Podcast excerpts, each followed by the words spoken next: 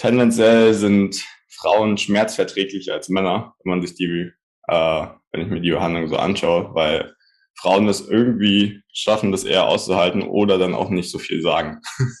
also das ist auch selbst, wenn eine Frau bei acht oder neun ist, dann hält sie es irgendwie noch aus. Männer sind dann eher dazu, das ein bisschen mehr nach außen zu zeigen, wo sie gerade sich befinden und dementsprechend ist es dann auch einfacher, das einzuschätzen und da damit umzugehen. Hi, hier ist Mo und Andy von Healing Humans. Unsere Vision ist es, dass du ein schmerzfreies Leben verdienst. Wir sind seit über acht Jahren in der Sporttherapie tätig und haben einen entsprechend hohen Erfahrungsschatz an einer ganzen Variation von Bewegungsproblemen kennenlernen dürfen. Diese Erfahrung wollen wir in diesem Podcast mit dir teilen, damit du mehr über dich und deinen Körper verstehst und dir eventuell sogar sofort selbst helfen kannst. Wichtig dabei ist, dass wir die professionelle Einschätzung eines Arztes nicht ersetzen und keine Haftung für deine privaten Tätigkeiten übernehmen. Bei besonderen Wünschen oder Anliegen schick uns eine Mail an moritz at healinghumans.de und jetzt wünschen wir dir viel Spaß.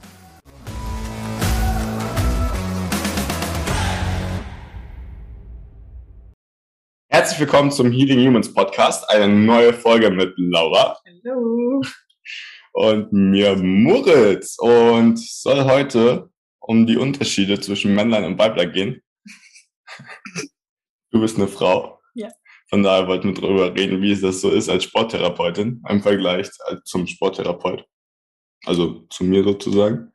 Und dann auch nochmal auf die Unterschiede zwischen Männern und Frauen allgemein bei der Sporttherapie eingehen, beziehungsweise wie sich da die Unterschiede zeigen. Und für alle, die jetzt die Akademie gerade machen oder vorhaben, sie zu machen, also schnack da gerne mal mit uns, wenn du da Lust drauf hast, ähm, wie man damit umgehen kann und wie man als Frau genauso gut behandeln kann wie als Mann, was jetzt gerade so Kraftunterschiede angeht.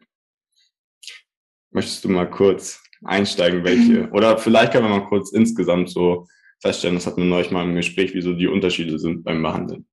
Ja, also ich glaube, es gibt ja dieses weit verbreitete Gerücht, sag ich mal, Frauen sind so empfindlich oder haben nicht genug Kraft oder sind eher zierlich und schwach und Männer sind dann eher die, die Harten, die da ja alles abkönnen. Ähm, ich glaube, das kann man gar nicht so pauschalisieren. Also es ist halt auf beiden Seiten einfach super individuell. Aber natürlich gibt es trotzdem grundsätzlich irgendwie Unterschiede, die man auf jeden Fall berücksichtigen sollte.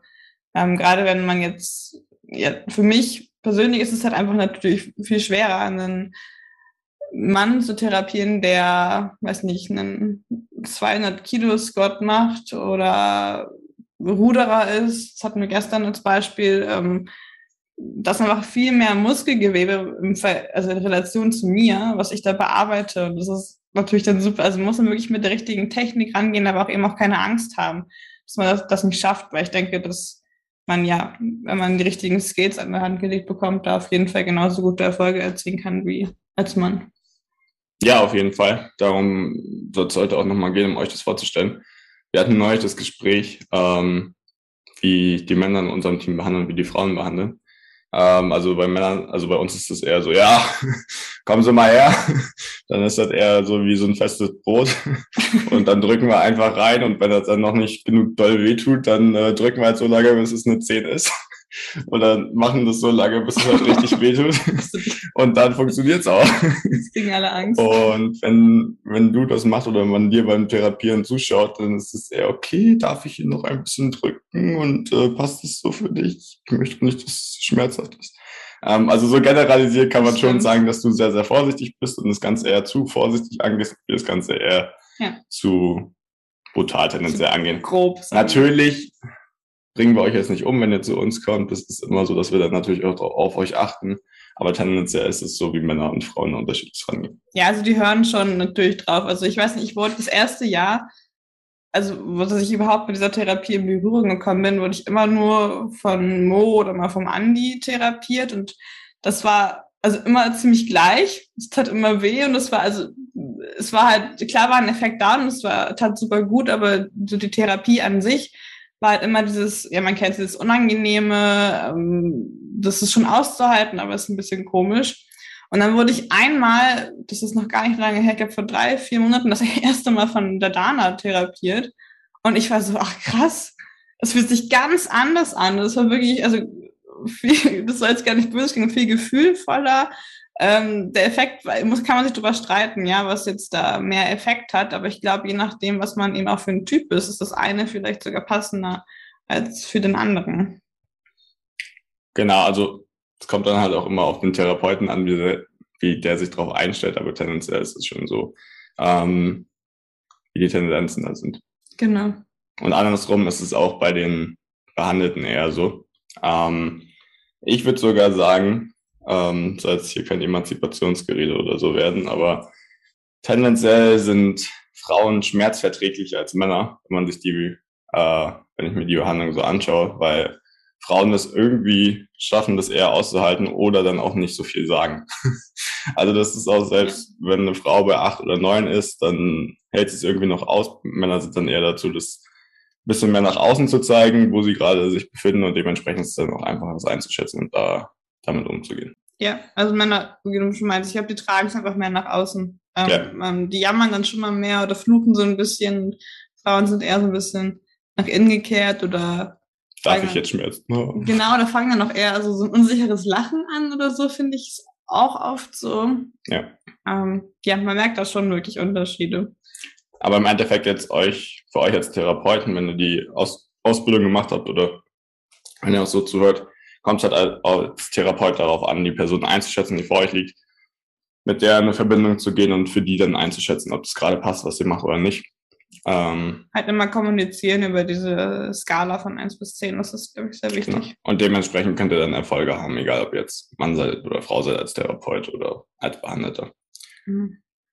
Was ich noch dazu sagen würde, ist, ähm, gerade wenn man, also es geht natürlich äh, für beide Seiten, wenn man einen äh, gegengeschlechtlichen Klienten vor sich hat, hat wirklich vorher einmal zu fragen, hey, darf ich dich überall anfassen? Ist das in Ordnung? Hast du irgendwo Berührungsängste? Oder einfach zwischendurch auch immer mal zu sagen, okay, ich gehe jetzt an einen Hüftbeuger, der befindet sich da und da, oder ich mache jetzt dann eine Brustmuskulatur auf, da muss ich hier oben einmal ran. Das ist dann halt wirklich immer klar, während man behandelt, kommuniziert, was mache ich hier gerade. Auch währenddessen erkläre ich immer noch ganz gerne, ja, der läuft nämlich von, keine Ahnung, von deiner Schulter bis zu deinem Brustbein, jetzt zum Glück gesagt, ähm, hat einfach wirklich ganz einfach zu erklären, dass die Person weiß, okay, was passiert hier. Auch ich sage gerne, wir machen das ja mit dieser Atemtechnik. Okay, so, ich sage mal so, tricksen wir den Muskel so ein bisschen aus, da ist er am anfälligsten, dann können wir ihn am besten stimulieren. Einfach, dass man das so ein bisschen äh, veranschaulicht, glaube ich, ist immer ganz nett für die Klienten.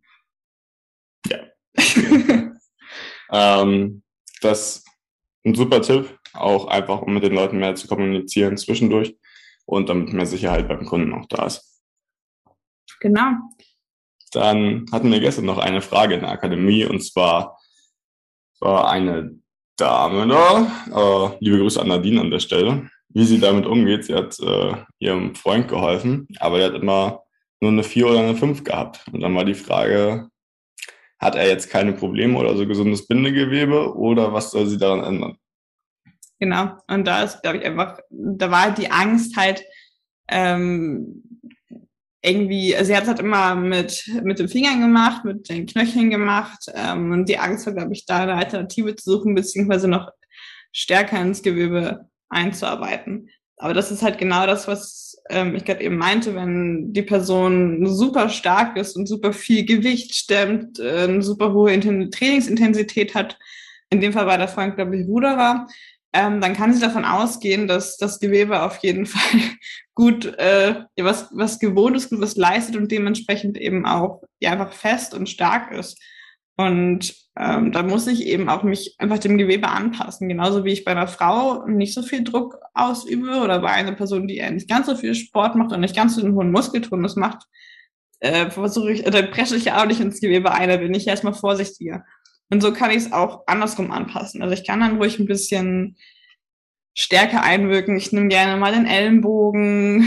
Ähm, ich stelle mich auf den Quadrizeps oder mal mit dem Knie. Also einfach ähm, klar immer da auch kommunizieren. Ja, ihr müsst da keine Angst haben, weil ihr habt ja diese Schmerzskala. Und wenn, die, also ihr könnt ja nichts falsch machen, wenn ihr immer kommuniziert, immer, ihr könnt vorsichtig anfangen, immer leicht stärker werden und dann arbeitet ihr einfach vor. Und irgendwann seid ihr halt bei der 6, 7, 8 und vielleicht auch mal bei einer 9 oder 10, aber dann könnt ihr wieder was runternehmen. Das ist ja alles kein Problem. Genau, also im Endeffekt die Intensität immer spezifisch auf euren Fall, den ihr gerade vor euch habt, anpassen. Das ist bei uns beiden auch so. Ähm, also ich bei dir behandle meistens zu stark und ja. andersrum meistens zu wenig. Ja. ähm, aber dementsprechend einfach, einfach kommunizieren und dann funktioniert das auch. Ja, es gibt da ja auch natürlich kein zu wenig. Also alles, was ihr irgendwie macht, hat schon eine Auswirkung aufs Bindegewebe, sobald. Genau. Gerade wenn ihr mit der Person connected seid und das äh, spüren könnt oder viel fühlen könnt, dann gibt es da auch noch ein paar andere Sachen, die dazu beitragen, dass es auf jeden Fall auch effektiv ist. Genau. Vielleicht noch als Abschluss, ähm, dass euer Zustand als Sporttherapeut meistens auch darüber entscheidet, wie erfolgreich das Ganze ist. Also immer, wenn ihr mit einer Person arbeitet, seid ihr in irgendeiner Form mit der verbunden. Und je nachdem, wie gut ihr euch um euch selbst kümmert, funktioniert das auch genauso gut bei der Person, bei der es gerade anwendet. Ja, das merkt man auch direkt, wenn man nicht so gut drauf ist, weil ein bisschen gestresst ist, mal nicht ganz so bei der Sache ist, wie es dann irgendwie auch nicht so gut funktioniert. Und meistens ärgert man sich dann drüber und dann wird es nur noch schlimmer. Halt da auch wirklich einmal durchatmen, schauen, okay, ich bin jetzt bei mir, ich mache jetzt das und alles andere mache ich danach. Ja. Und dementsprechend ist es auch okay, wenn es mal nicht so schnell vorwärts geht oder auch mal ein paar Rückschläge gibt. Ähm, es wird dann auch wieder, wieder bergauf gehen. Und vor allem ist es auch so, dass ähm, ihr das Vertrauen haben müsst. Vertrauen in eure Fähigkeiten, Vertrauen in den Plan, den ihr gemacht habt, was ihr gesehen habt ähm, und dementsprechend mit den Leuten auch umzugehen und denen auch die Hoffnung zu geben und das Vertrauen. Und dann ist es auch meistens so, dass es ein bisschen länger dauert manchmal, aber dann auch funktioniert. Ja. Und wenn es dann immer noch nicht funktioniert, habt ihr immer noch Zeit, eure Strategie zu ändern. Genau, das ist halt auch sowas, äh, wir machen uns immer alle super viel Druck und ähm, haben Angst, dass, es ein, dass wir nicht gut genug sind und dass es nicht klappt, was wir machen und dass man vielleicht Fehler macht. Aber grundsätzlich ist es halt, das ist das, ja, was so ein bisschen schade ist, aber es ist momentan halt nicht selbstverständlich, dass man irgendwo hingeht und es einem direkt geholfen wird. Also, dass man da wirklich auch mal schaut, okay, ähm, es ist in Ordnung, wenn ich nicht perfekt bin wenn einfach sich mal in die Situation von dem Klienten hineinversetzen. Also man erwartet da jetzt keine Wunder.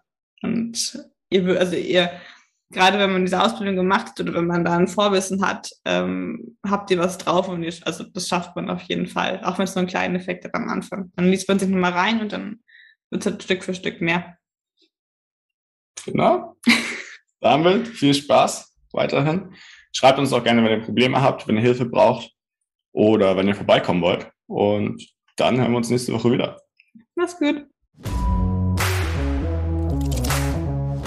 Das war's auch schon mit der heutigen Folge. Ich danke dir, dass du eingeschaltet hast und hoffe, dass wir dir weiterhelfen konnten, schmerzfrei, beweglich und fröhlich durch deinen Alltag zu kommen. Solltest du es noch nicht getan haben, bitte gib uns eine 5-Sterne-Bewertung, teile den Podcast, damit wir mehr Menschen erreichen können und mehr davon profitieren von unserer Vision, schmerzfrei zu sein. Solltest du Fragen oder Feedback haben, schick mir das Ganze bitte an moritz at healing-humans.de und ich beantworte dir das Ganze und baue es in den Podcast mit ein.